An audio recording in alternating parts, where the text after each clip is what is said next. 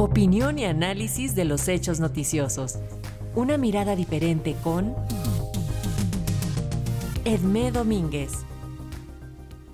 Efectivamente, la doctora Edmé Domínguez Reyes, profesora emérita en Relaciones Internacionales y Género en la Universidad de Gotemburgo, nos presenta un análisis comparativo de la invasión rusa a Ucrania y la ofensiva israelí en Gaza. Además, traza posibles escenarios en ambos conflictos armados.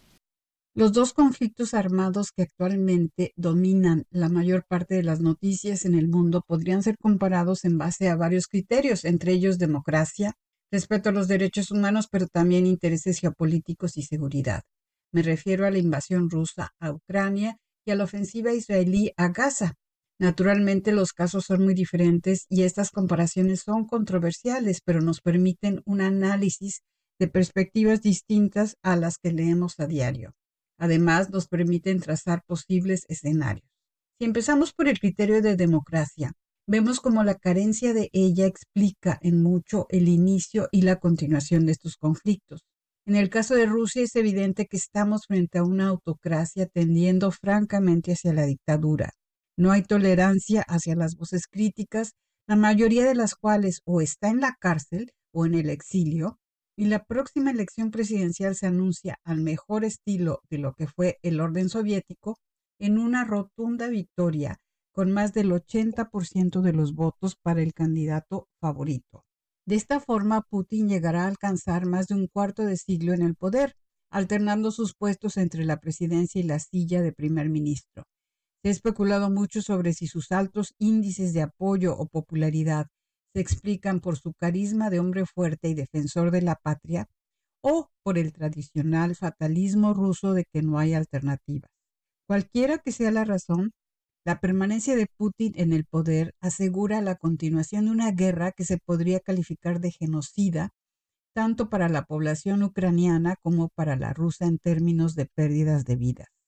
En el caso de Israel, si bien la ofensiva a Gaza se explica como un acto de legítima defensa ante la incursión de Hamas el 7 de octubre y la masacre a todas luces injustificable y criminal, las consecuencias de esta ofensiva han sido desproporcionadas y rayan en el genocidio.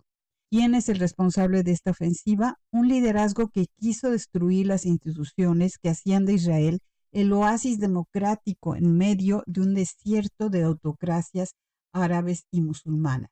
Un liderazgo autoritario de extrema derecha para el que las visiones mesiánicas y principios religiosos tienen un valor muy superior a toda institución democrática. Es este liderazgo, estos intereses conservadores e intolerantes, los que le dan fuerza a una resistencia palestina cada vez más extrema, que hacen casi imposible un escenario de paz y convivencia pacífica de dos estados tanto en el caso del liderazgo ruso como en el del israelí, el respeto a los derechos humanos es una doctrina sin sentido, sobre todo si se le quiere aplicar a las poblaciones por ellos agredidas, a la población ucraniana o a la palestina. No es casual que la Corte Penal Internacional haya emitido una orden de arresto contra Putin en marzo de 2023 y que Sudáfrica, apoyada por varios estados del sur global, en días pasados acuse a Israel de genocidio ante la Corte Internacional de Justicia en La Haya. A nivel de intereses geopolíticos y seguridad, en el caso de Rusia, es ya bien conocida la historia del avance de la OTAN, en lo que Rusia siempre ha considerado su esfera de influencia y como Putin ha usado este avance para justificar su intento de recuperar Ucrania. Hay mucho de cierto en esto y en realidad la OTAN tenía que haber desaparecido al desaparecer la URSS. Si la OTAN hubiera desaparecido y Rusia hubiera tenido una evolución democrática favorable que impidiera la llegada de regímenes autoritarios, no estaríamos en guerra. Pero ni lo uno ni lo otro se dio.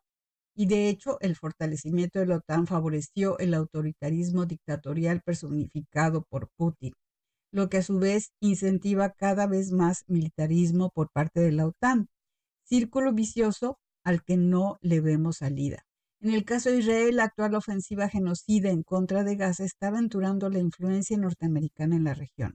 Ya de por sí Estados Unidos tiene, como sabemos, bajos índices de popularidad en el sur global, lo que afecta las actitudes de estos países frente al conflicto en Ucrania. Pero el apoyo norteamericano a Israel, pese a las leves críticas recientes, acendra de manera evidente un enorme resentimiento antinorteamericano, solo comparable al de la época de la guerra en Vietnam. Pasando a los escenarios, Ucrania está atravesando momentos muy difíciles, sin avances militares, con un apoyo económico y militar cada vez más débil por parte de Europa y Estados Unidos. Israel está siendo cada vez más condenado no solo por el sur global, sino por sus mismos aliados europeos y por parte de los sectores progresistas en Estados Unidos. Un retorno de Donald Trump al poder no haría sino acelerar, por un lado, una derrota ucraniana y debilitar enormemente la alianza occidental. Trump, además, apoyaría incondicionalmente a un Israel totalmente desacreditado y aislaría definitivamente a Estados Unidos del sur global y de gran parte de sus aliados tradicionales. ¿Contribuiría esto a recuperar la grandeza norteamericana como él lo pretende? Lo dudo seriamente. Lo malo es que las víctimas seríamos el mundo entero, empezando por el planeta y terminando por la democracia. Para Radio Educación desde Suecia les habló Edmé Domínguez Reyes.